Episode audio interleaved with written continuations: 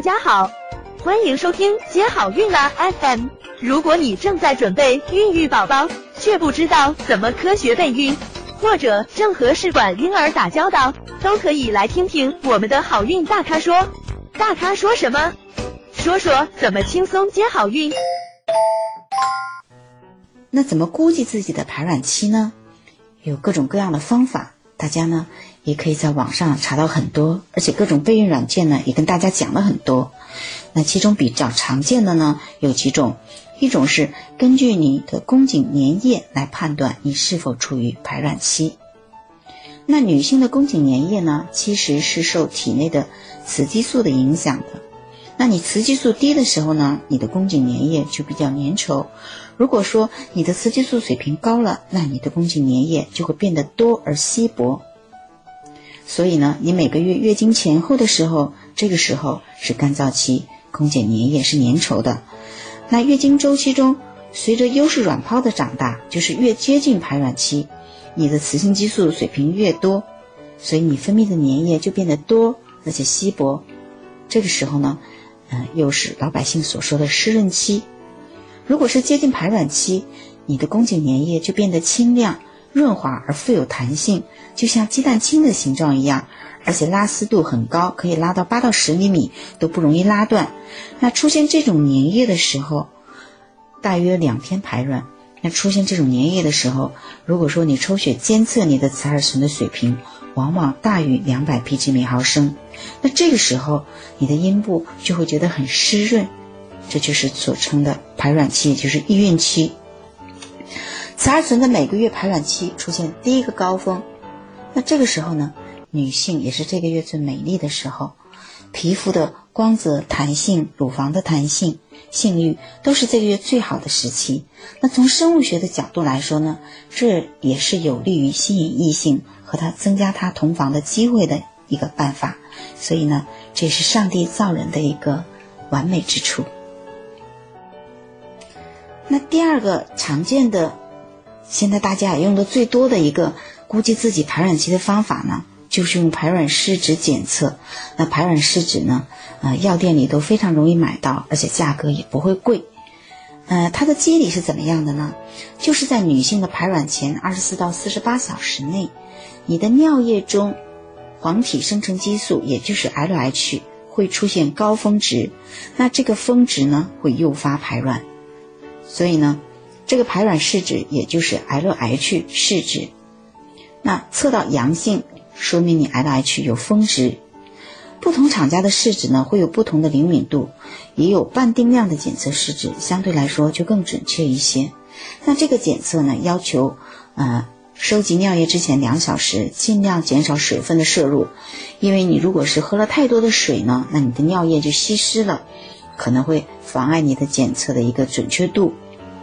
这种呢，适合于月经周期比较规律的女孩子。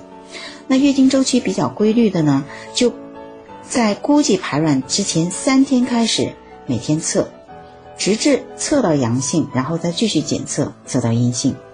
那月经不规律的人呢，相对就比较难把握时机，而且呢，因为有可能你不排卵，所以呢，你也可能检测不到。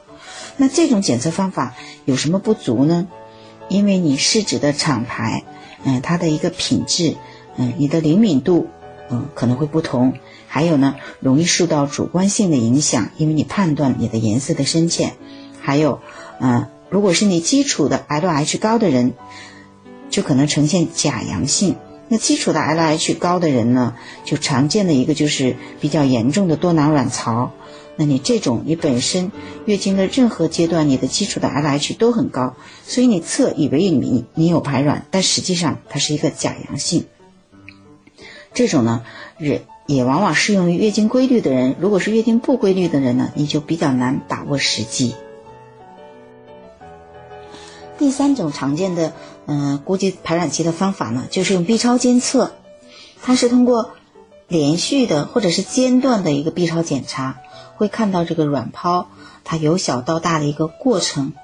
那这个方法呢相对来说是比较准确的但是它的不足呢是要到专业的医院检查而且它要花费还要耗费你的时间而且呢它不能保证百分之百的准确性。还有一种估计排卵期的方法呢就是用激素检测结合 b 超法那这个来说，相对来说是目前最准确的一种方法。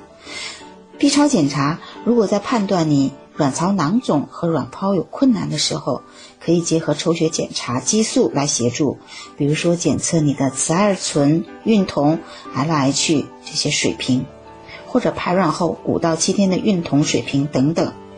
那这个有什么不足呢？也是需要跑到医院去检查，要花费耗费你的时间。它相对来说是目前最准确的一种检测方法，但是还是不能保证百分之一百的准确性。有一个相对比较简单的方法可以估计自己的排卵期，就是测自己的基础体温。基础体温是怎么测的呢？就是每天清早起来，在没有任何活动的时候，就刚刚睁开眼睛就测体温。那这种体温呢，就代表了你基础的体温。那测这个体温之前呢，要睡眠五到六个小时。比如说你十二点睡觉，嗯，可是你三点钟起床，然后你又躺下又睡了一觉，那你再到六点钟测，可能这个体温不能完全代表你的一个体温状况。那把每天测得的这个体温画在方格纸上。然后排卵有规律的女性呢，就出现一个双向体温，就是在你排卵前体温是低的，那排卵后呢就升高了零点六到零点七度，那这个高温的时候呢，就是排卵之后的，那双向曲线开始变高的那天的前一天就是排卵期，那这个有什么不足呢？基础体温可能受到其他因素的影响，比如说你感冒啦。或者是失眠呐，翻来覆去的一晚上，或者是你过度的劳累啊，都会受影响。这个时候你测的体温就不能提供非常准确的情况，不能够代表你的排卵的状况。还有网上流传的一些其他不够准确的估计排卵期的方法，比如说点滴出血观测法呀，有的时候有排卵期出血啊，但是这个呢，容易受到很多其他因素的影响。而且内分泌很正常的女性呢是不会有这种情况的，还有乳头触痛法呢，这些都是不够准确的一种估计方法。那刚刚讲完的第一部分如何估计自己的排卵期，第二部分呢就是讲一下什么样的时机以及体位以及验孕的方法等等这些。想了解更多备孕和试管的内容。可以在微信公众号搜索“接好运”，关注我们，接好运，让怀孕更容易。